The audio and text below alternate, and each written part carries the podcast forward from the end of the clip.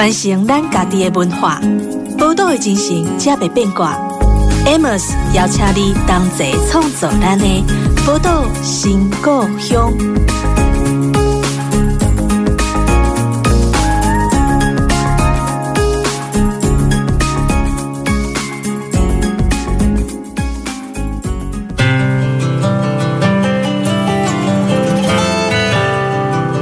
欢迎光临宝岛新故乡，我是 Amos。这节目呢，在宝岛联播网播出，但如果你习惯用手机收听的话，你也可以利用宝岛联播网 APP 或者在 Podcast 频道当中搜寻。宝岛新故乡也可以找到我们的节目哦。其实今天我们邀请到的朋友呢，来自云林，因为云林以前被叫做风头水尾、红桃追尾，居民很多都是以养殖业为生哦。那二十多年前呢，有四十多家的养殖业者共同成立了云林口湖鱼类生产合作社。那他们这一路以来哦，就挺过这个外销的价格战，然后现在又面对全球的气候变迁，变成他们最新最难的呃问题哦。那接下来他们要如何克服呢？这个全球素食业的龙头又为什么愿意找上门去跟口湖鱼类生产合作社来合作呢？那这些问题我们都觉得很有趣，所以今天我们邀请到的是口湖鱼类生产合作社的总经理王应峰，王总经理来我们的节目当中。总经理你好。主持人你好，各位听众朋友大家好。总经理，人家说你是那个什么钓鱼王子嘛？从二零零九年获得神农奖，成为全台湾最年轻的得主。先跟我们大家聊聊哦，你自己跟这个渔产的关系是从什么时候开始的啊？其实我们家从以前我阿公是出海捕鱼，嗯，但是后来因为呃西部沿海的渔产的资源逐渐变少了。那云林这里又多增设了一个六轻工业区，整个河道呢被他们开发完之后呢，整个西部云林这里的捕鱼的市场，它的渔获量就大量的略减很多。嗯。那后来我阿公就转来变成做养殖业。那民国七十几年的时候，台湾的养殖鳗鱼跟草虾全盛时期。当时候我们家其实就已经从捕鱼转到内陆的一个养殖了。后来因为我就从看阿公爸爸一直长大之后呢，后来这几年又在台湾雕的整个养殖加工上呢，又用了一一点心思，嗯，让这条鱼呢可以外销到全世界。嗯，这个就是我的小时候到现在的历练。所以你小时候，因为有时候家里养呃养鱼，家里做什么自己不见得喜欢什么。那你你是小时候就开始在家里要帮忙做这些养殖的工作吗？对，我小时候国小读书，下午四点多下课的时候回来，其实就是帮忙扛饲料、喂鱼、喂虾哈。嗯，那个时候我们家养的面积全盛时期养了五十几公顷。哇，嗯、那个。很难想象，你从下午下课的时候，你一直扛饲料扛到七八点，你还喂不完，哦，而且还会被骂。所以我的小时候其实就是在这样的环境里面长大。哦。那后来我回来之后，我就想说，养鱼这件事情是不是可以更精进一点呢？那我们后来养殖的这个部分呢，我们就跟渔民就直接做契约养殖。嗯，那我们全心全意就转到加工厂来加工台湾鯛的这些相关的鱼产品，再外销到国外去。嗯，所以我们是从养殖起家，然后一直在转到加工，是，然后就一路这样过来。嗯。哎，所以你刚才有提到一个名词，说回来哦，所以你曾经有一度就是没有在家里工作，在外面工作吗？诶，没有呢，我就从 读书完之后就一直在家里帮忙，然后也没有离开过家里，所以顺其自然的，这个好像就变成我现在要接手的一个行业哈。是是。那诶，很多人都问说啊，那你从小时候看这条鱼长大，那你现在为什么还会想要看这条鱼？其实，嗯、呃，有一个非常。重要的关键其实就是乡下人哦，总是克扣奶酪，嗯，那想要让家里的产业变得更好。嗯、那因为加工厂其实不是只有我们家族的事业，还有面临了很多我们口湖在地的这一些就业的一个人口的一个生计，所以你不得不。再继续往下走下去，没有让你说选择不要的一个理由，所以这也是一个蛮大的责任跟压力。是，所以呢，就这样一路走来，我是觉得有压力，其实你就会有进步啦。所以这个其实是我比较乐乐天的一个想法。哎，可是当初啊，就是为什么要成立这个合作社？就是养鱼之后，它可以有很多的那种组织形式的可能性嘛。那为什么是成立合作社？那合作社成立之后，对渔民的整个作息啊，或者他们的工作的方式有什么样的改变呢？呃，之前我们其实是从事养殖业，嗯，那为什么会成立这个合作社？最主要其实那个时候很简单的想法，其实要把我们自己养的鱼呢，透过。农会或合作社的体系可以共同运销到全台湾的所有的鱼市场。嗯，所以你必须要有一张 license 的牌照。所以你不嘛就是透过渔会，不嘛就是成立合作社，那你的鱼呢，你就可以卖到全台湾各地的鱼市场里面去做拍卖的一个动作。嗯，那我们是讲说自产自销。那那个时候呢，才邀请了这些渔民跟口湖的这些渔民，来共同成立这个合作社。最主要就是要来做共同运销，可以把自己养的鱼呢，透过一个交易的平台，到鱼市场那里呢，去经过拍卖之后呢，然后拿到了这个钱呢，不需要透过这个鱼贩，会比较。踏实一点是，哎，可是要说服四十多家的养殖业者共同成立这件事情，当初是怎么样去克服让它成功的哈？呃，从以前到现在，甚至现在也还没有很多改变啊。就是说，嗯、很多渔民他自己养的鱼呢，其实他都不知道要卖给谁。是，那那个时候，其实我们就想说，这些自己养的鱼呢，我们不能常常都会依赖这个鱼贩来跟我们做收购的一个动作。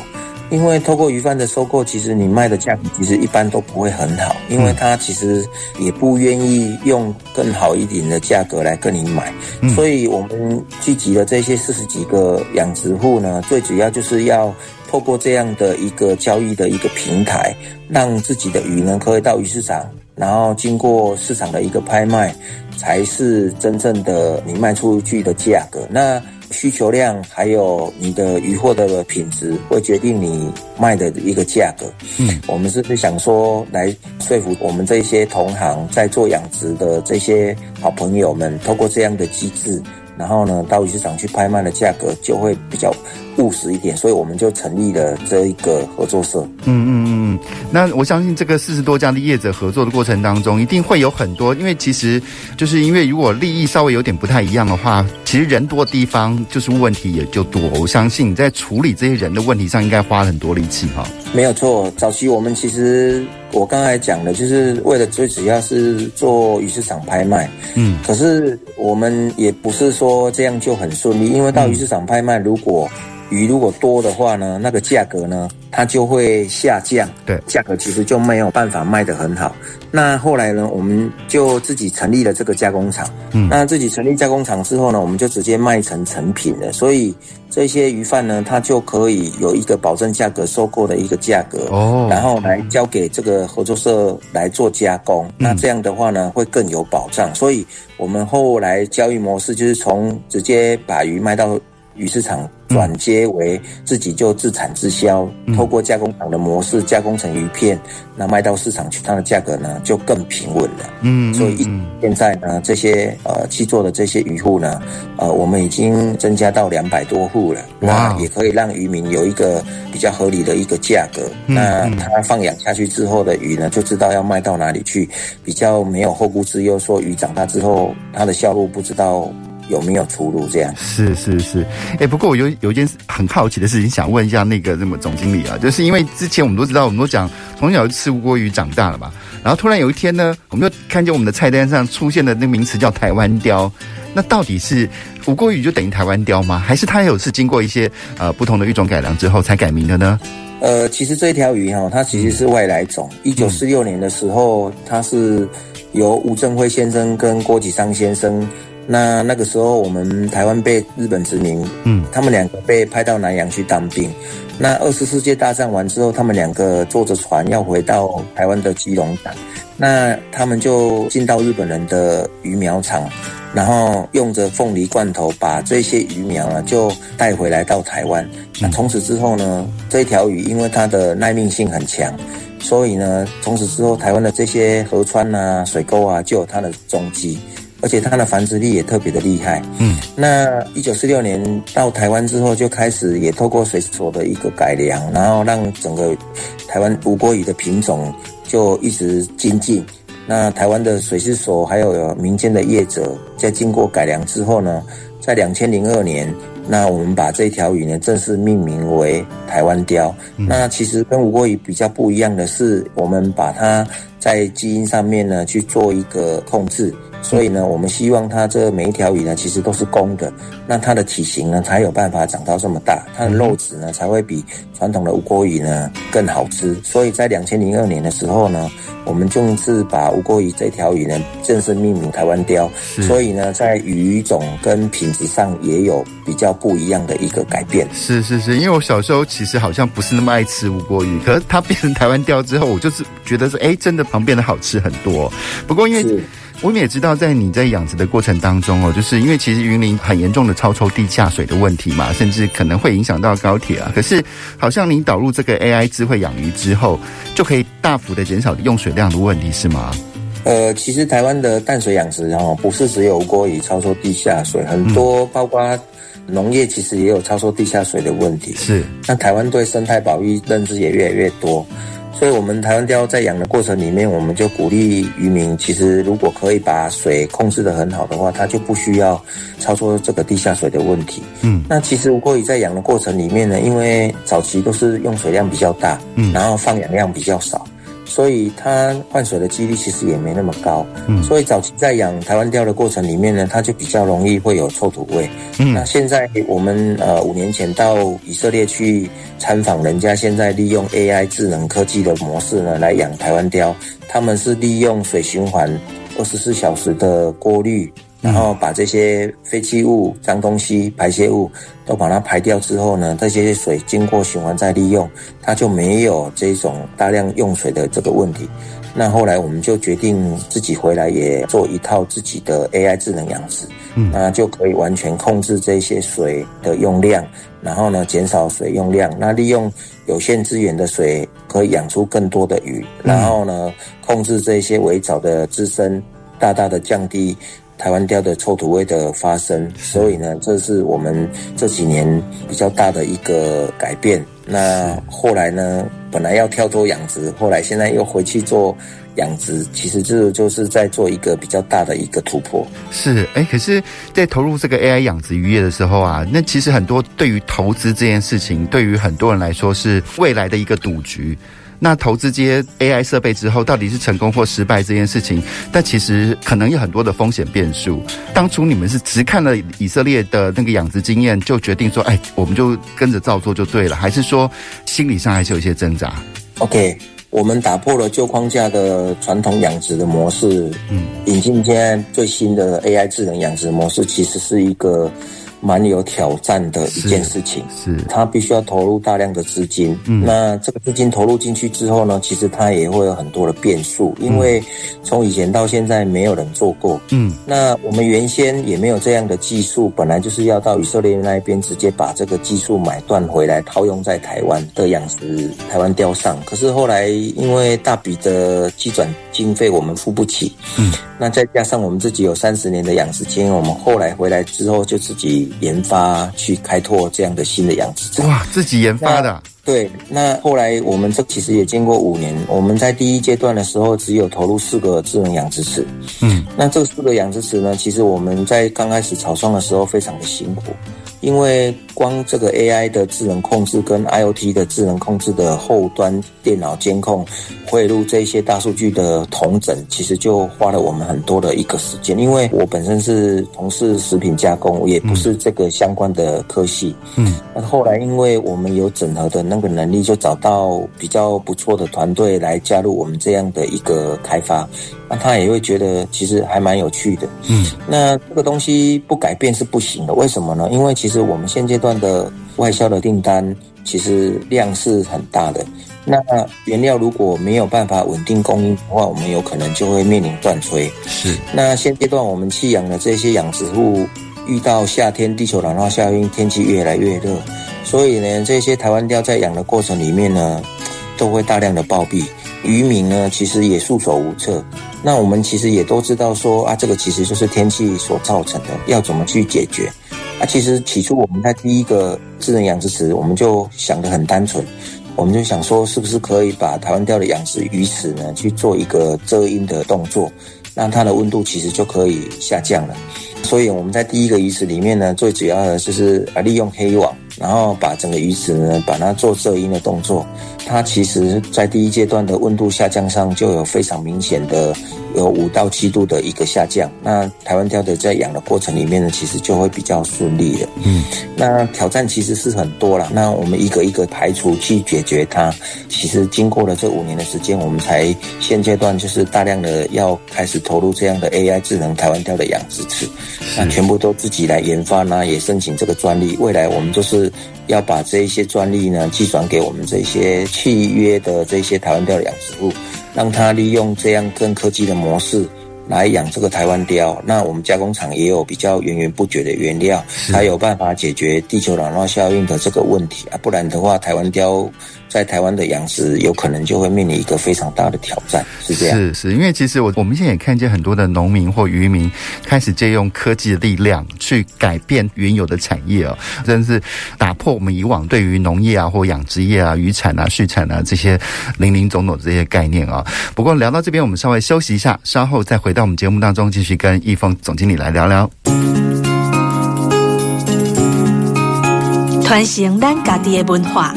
宝岛的精神，才袂变卦。Amos 邀请你同齐创造咱的宝岛新故乡。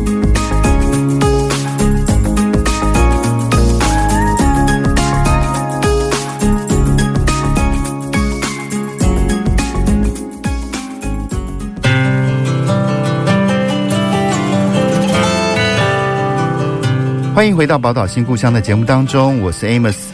今天我们邀请到的那个好朋友呢，是来自云林口湖鱼类生产合作社的总经理王义峰王总经理哦。在上一段节目的过程当当中聊到，就是说现在其实，在口湖这边，他们已经开始是使用 AI 的智慧养殖技术了。我一直想问一下，当初你们自己开始研发的时候，是有学界的力量加入你们吗？呃，我们早期其实在做开发。这件事情哦，嗯嗯，从前到现在没有人做过，包括学界也一样，嗯。那因为我们到国外，到以色列那边去看到了这一些控制跟这些大数据的管理，嗯。再加上我刚才讲了，就是小时候其实有一个惨痛的养殖经验了，嗯，就是从小时候就是要一直要扛饲料喂，对。所以我们那里也得了一些经验。后来我们回来自己研发的过程里面呢，其实。呃，也跌跌撞撞啊，也不知道什么叫 AI 啊。嗯，那呃，我们就是想说，是不是可以节省更多的人力，然后节省更多的水资源，得到更多的渔获，然后减少这些人力的一个管理鱼池的这些问题。还有一个非常重要，就是我们必须要透过这个 IoT，让它还没发生的事情可以预先知道。让渔民呢有一个有所警惕，是。那即便是它发生了，那你的下一个动作要做什么事情？嗯，这个呢都必须要去透过养殖的这个经验，才有办法套出一套真正 AI 的模式。是。那一直到现在，其实我们也一直都在做修正。嗯。那这种东西其实不可能说一开始做的时候呢就会完美，因为也必须要透过测试，然后改测试修正。才有办法达到你最符合你想要用的一个整个这这样的一个系统。是，所以我们现在的这个养殖跟 AI 的开发的管理的团队呢，其实很开心，就是说。呃，我们一路以来都有贵人的相助，嗯，那这个 AI 的整个的团队其实也是台湾现在在帮高科技的产业做 AI 远端监控的这些技术人员来加入我们这样的一个团队。哦，是。那我们就利用这样的经验，告诉他我想要的是什么，嗯，然后他就帮我们把技术上面的开发完之后，我们自己去买仪器，然后自己去买这个侦测头，回来之后再做套用，所以。我就想说，刚才就一个非常关键的是，就是说我们这件事情其实已经做了五年了。是是。那大数据这种东西，其实大家都知道，必须要有长时间的收集这些数据，是，你才有办法从这数据里面去做一个微调，然后去做同整，去做改变。是。所以呢，这件事情其实也已经花了五年的时间，也不是说就一气呵成，也不是在短时间里面就有办法做。对。那他们团队上面，大家也都是觉得这是一件非常尝鲜的一个事情，所以我个人也蛮愿意去突破我自己的一个。产业，我想要跟别人不一样，而且。嗯这一套技术呢，如果成功之后呢，未来可以运用在整个台湾的这些养殖渔业上，包括台湾雕，包括台湾的这些养殖鱼，它都是可以完全可以复用的。是。那未来呢，这个其实是可以让更有兴趣的这些年轻人不用再走冤枉路。是。通过这样的科技模式，就可以警讯到说养鱼的过程里面，我们必须要去警示的是什么，也不用再透过说啊老一辈的说要教你。啊，我以前我阿公一直教我，我也都到现在我也还是一样不会。他就是说用眼睛看水色，从 从以前到现在我看了四十几年，我还是没学会。是，所以我就想说啊，这个东西一定要用科学模式。然后呢，现在的台湾的这些高科技的产业技术都这么的成熟，那也因为台湾这几年发展高科技的产业，所以呢，我们。后来在开发这个 AI 智能上呢，就不需要花更多的力量跟更多的力气，嗯，在研发经费上投入更多。我们就是利用套用，然后去把它。做一个整合，对，这样的话其实就是会比较简单。这样是是，因为台湾的这是各式各样的科技业者真的很多。那其实最主要是怎么样把这个系统整合给做好，把那个整合顺畅这样子。不过我在我在看这个过程当中，我觉得很多的养殖业啊或农业啊，它其实某个程度它用 AI 或科技力量，它其实减少了一些人力的需求。我们不必像王总说，他从四点扛饲料一直一直喂到八点钟啊，他对于人这件事情来说，可能是比较。友善的，然后可能不见得需要大量的人力的，但是我觉得经过这样的一个过程之后，因为他对于从业人员体力的负担啊，或对于工作的那个负担啊，变得比较轻松了，是不是反而比较在这样的状况下，反而比较容易吸引人一些年轻人再回流继续加入这样养殖行业呢？没有错，嗯，我举一个非常简单的例子，现阶段的台湾的传统养殖渔业哈，嗯，你如果是鱼池里面有放鱼也好，放虾也好。你一年三百六十五天，一定要等到这个鱼货跟虾子或文蛤收成之后，你才敢说呃离开这个鱼池。嗯，那从以前到现在，这已经停留了四五十年，都没有人去做一个改变。嗯，那我举一个，我们现在利用 AI 的养殖模式，其实我们利用这样的 AI 监控呢，它其实结合跟我们生活上的，比如说跟 Line 啊、跟 email 啊、嗯、跟电话啊，只要在鱼池上面，比如说它是停电了。嗯，然后呢，它断电了，它的增氧系统不足了，它的整个氨氮跟亚硝酸拉高了，它其实就可以透过这样的通讯的一个软体，嗯，来警示你，你就不需要一年三百六十五天呢，就无预警的都要在这个鱼池里面呢，然后每一天都过着战战兢兢的生活，这个其实就一个很大的一个落差了。嗯，早期台湾的养殖渔业其实都是人口老龄化，嗯，为什么？因为年轻人没有兴趣啊，他就想说。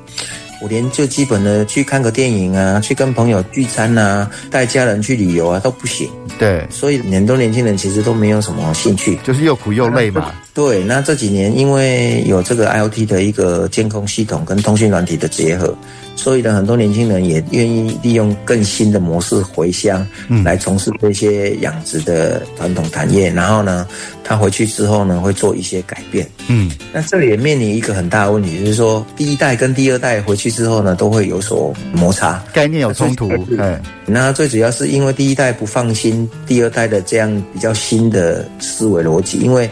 从以前第一代没有人教他有更好的模式，而且第一代对科技的这一种模式其实是一窍不通的。对对，新的一代其实他接受了更多的科技的这些讯息。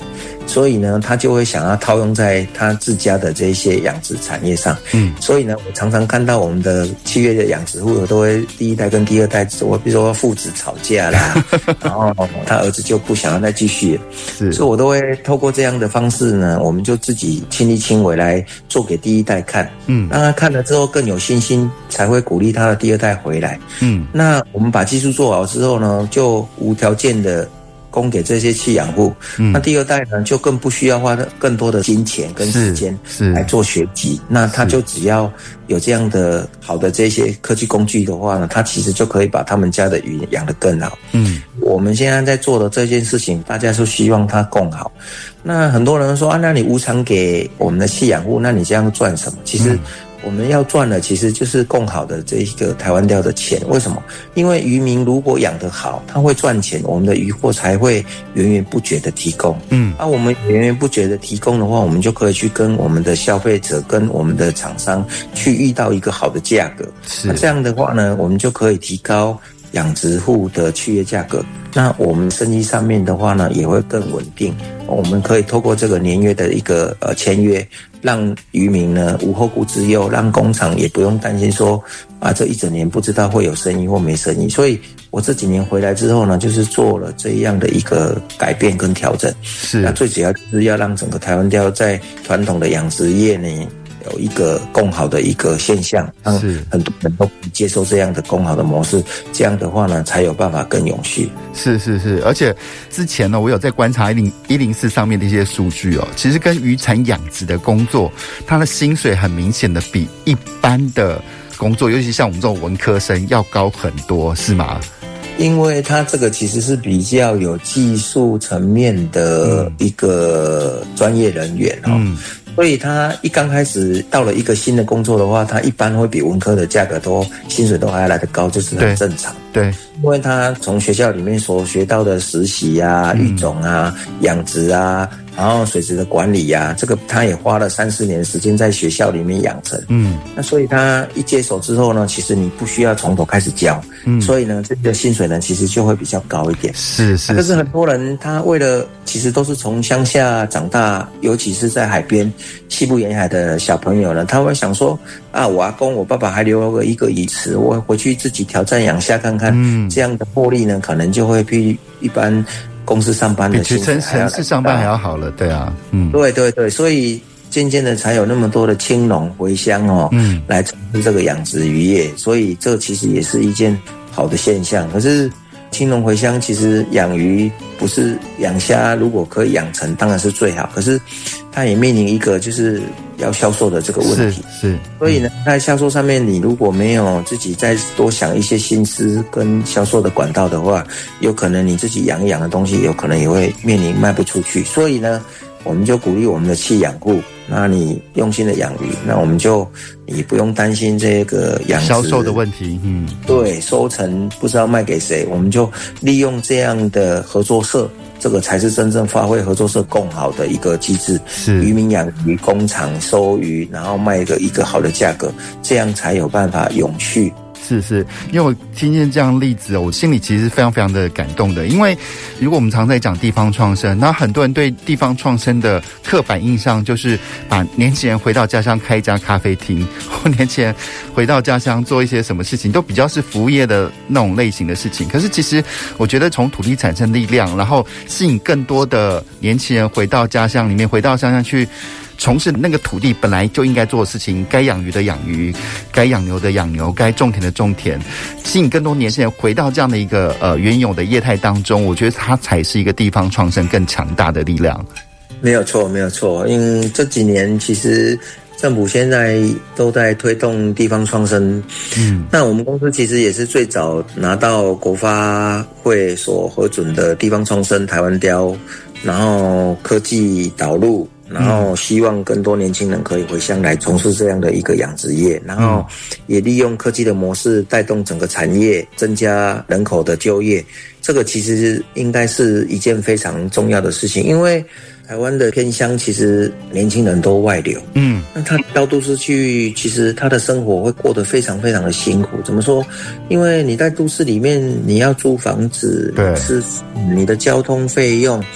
这个林林总总加起来，其实都会比在乡下还要来得高很多。嗯，是乡下，其实你要有一个好的工作，其实也不容易找啊。我是觉得这个其实就是要自创。嗯，所谓的地方创生、创生、创生，其实就要自己创造一个，不管是自己现有的产业，或者是新的一个产业，然后让整个地方都可以更好。带动更多的人回乡来投资整个地方的话呢，其实这个才有办法永续的一个发展。再来说，年轻人回来之后呢，你有一个呃稳定的一个基础的一个工作，有稳定的收入之后，你才敢结婚生子啊，不然其实才能安居乐业啦。嗯，对对对，然后这样才有办法在你的新下一代在地方上发展跟长大，其实压力才不会像在都市里面压力这么大，那不然。这是一个国安危机啊！乡下如果都没有人，全部都集中到都市去的话，这未来其实偏乡跟都市其实是会有很大的一个落差的。是没错。聊到这些，我真的觉得是对于台湾的城乡差距的这些落差，开始慢慢有一些信心了。我真的希望说能够看见更多的例子在台湾发生哦。我们聊到这边，我们稍微休息一下，稍后再回到我们节目当中，继续来跟王一峰总经理来聊聊。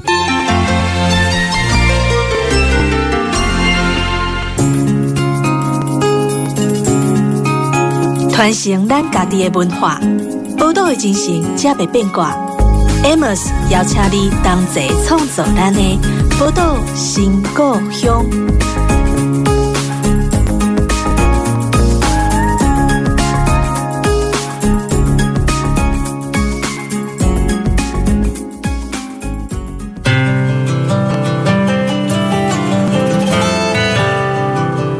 欢迎回到宝岛新故乡的节目当中，我是 Amos。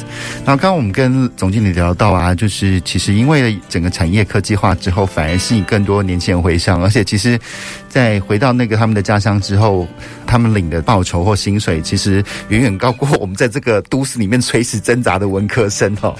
但讲到这边，我也也想再继续问一下总经理说，因为其实你们不只是呃这样做，而且其实品质是得到一定的认可的。就是除了你们去发明这个新技术之外，那因为其实发明新技术去养殖渔业，不能代表说这个品质呢是同步的往上扬。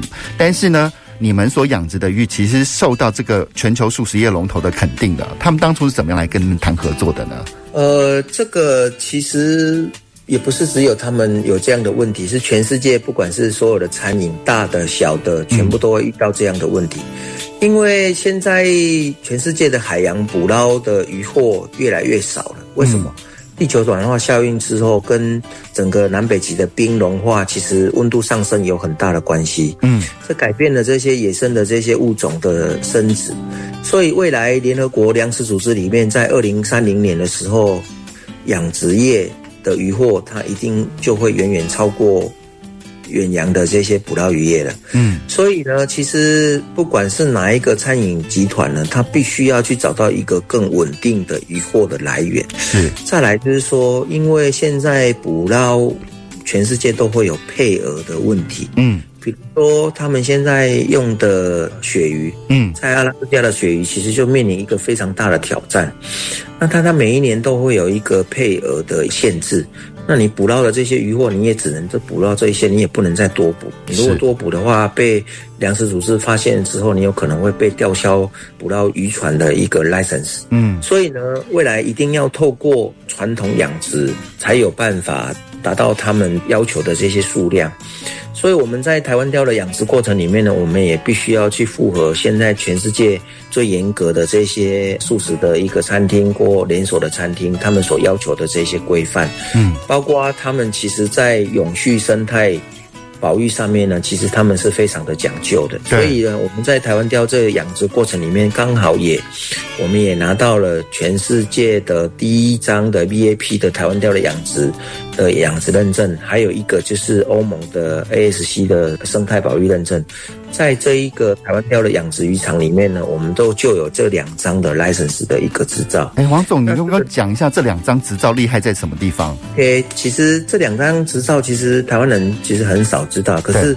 你如果要把渔货卖到欧洲、卖到美国去，它是非常重要的。就是说，我们在养鱼的过程里面呢，必须要遵守人道管理。所谓的人道管理，是说你不能雇佣童工。嗯，那你请的这些人员呢，你必须要符合当地的这些劳工劳工安全。再来是说，你养养的鱼，那你的鱼苗从哪里来？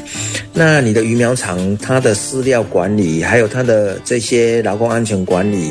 还有，这是鱼苗的这些基因的定序，这个其实都是必须要被追踪追溯的。再来就是说，加工厂你买到的这个鱼货，然后从产地到餐桌，你必须要在这个台湾现在在讲的履历上面都非要非常的清楚，而且包括啊，你在把这些鱼货运输的过程里面，整个物联网的温度控制，嗯，还有它的碳足迹，这个其实都是在监控的范围里面的，所以。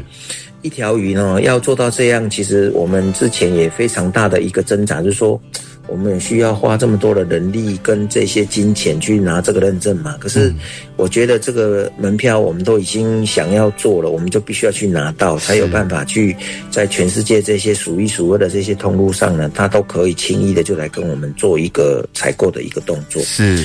那拿到这样的一个 license，其实有一个好处，就是说你的价格其实就卖的会比较高一点。嗯，啊，这个跟其他东南亚在从事台湾钓养殖有一个很大的一个落差了，就有市场许可出来了。对对对对，那当然你，你你经过这么严苛的一个挑战之后呢，你就会养成习惯了。嗯，那你一旦养成习惯之后呢，你在做这些任何的这些养殖台湾钓的这个动作上，你就会习惯，那习惯就会成自然。所以呢，其实很多渔民刚开始的时候也没有办法接受。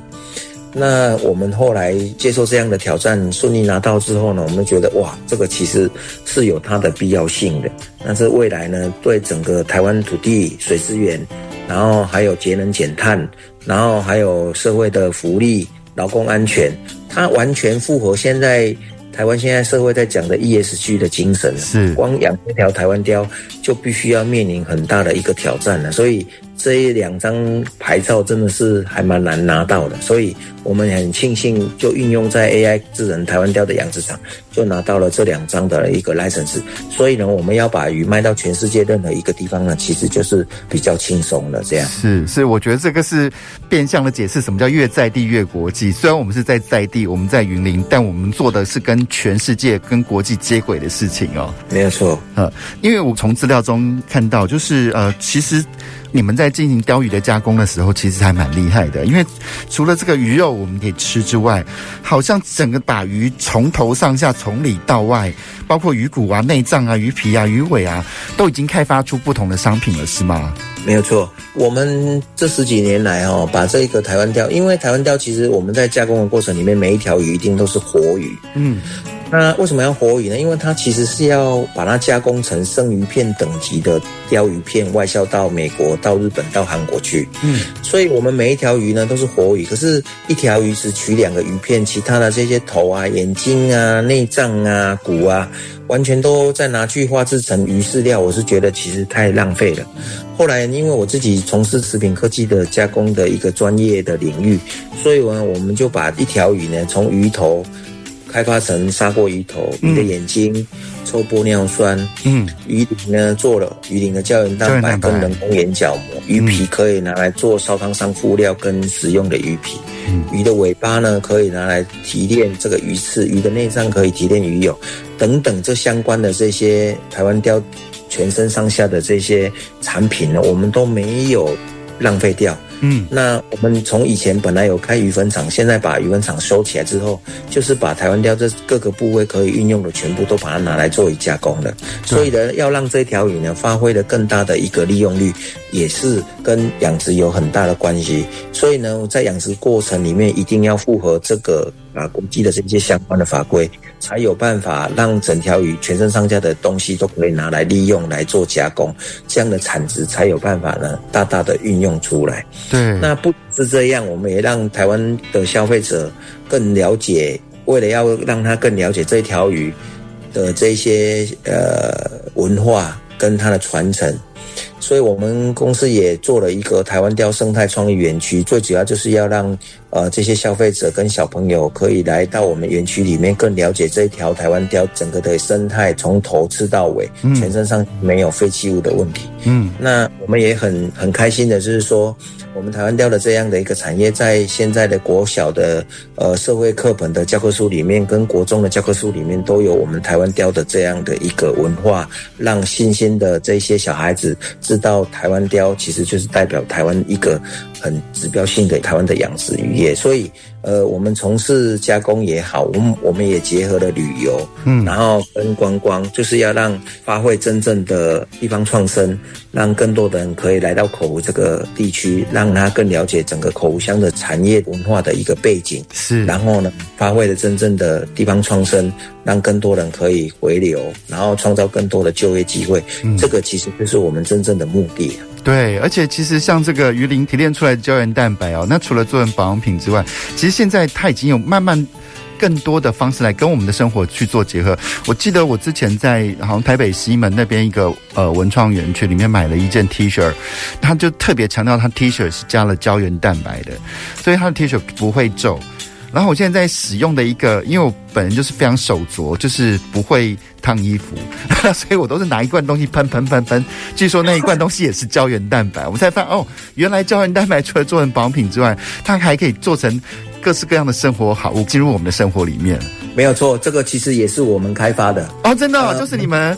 我们早期其实就是想说，这个鱼鳞拿来做胶原蛋白，只有女生可以拿来吃。嗯，那我们想说啊，这个如果可以拿来用的话，就更好。所以，我们其实是在八年前，我们就跟台湾的纺织业者来开发胶原蛋白的纺织的纱线。是啊，那个时候刚好是纺织业就一直在寻找机能性的一个素材。对，所以呢，我们想说，这个东西如果可以把它加入在纱线里面，然后织成胶原蛋白的一个布料的话，应该会有更有话题性。嗯，所以我们也跟纺织公司开发了两三年的时间，才成功的做到这一个产品。所以。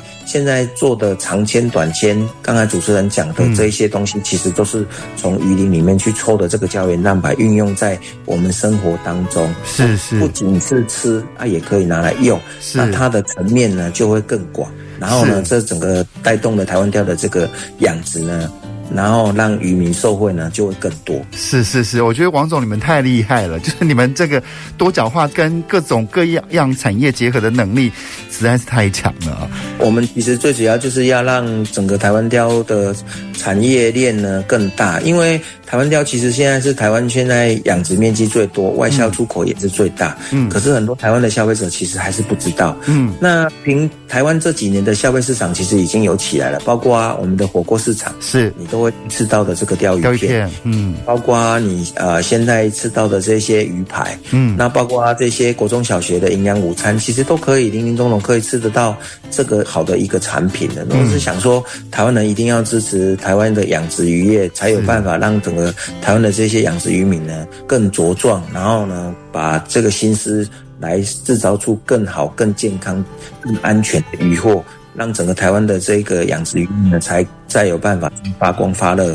是是是，非常非常谢谢那个王总来跟我们介绍那么多。因为其实，呃，我们常讲科技业不只是会做手机、做平板，可是其实你看进入我们的各式各样的产业当中，它发挥的成效，还有它可以变化出来的那个产品啊，是那个非常非常让让人惊艳。我觉得说不定科技可能也是地方创生上一个很重要很重要的助力，除了文化之外啊。那我们今天非常开心邀请到这个王总经理到我们节目当中跟我们聊了，跟我们介绍。那么多，我们也希望说，在接下来我们可以看见这个口湖鱼类生产合作社能够变化出、创造出更多更有趣、跟我们生活可以结合度更深的商品。谢谢王总经理，okay, 谢谢。谢谢。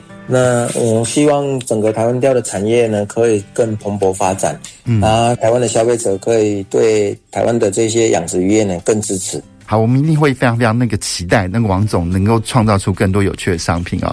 今天非常谢谢王总经理了，那我们下礼拜同一时间空中再见喽，拜拜，拜拜。本节目由文化部影视及流行音乐产业局补助直播。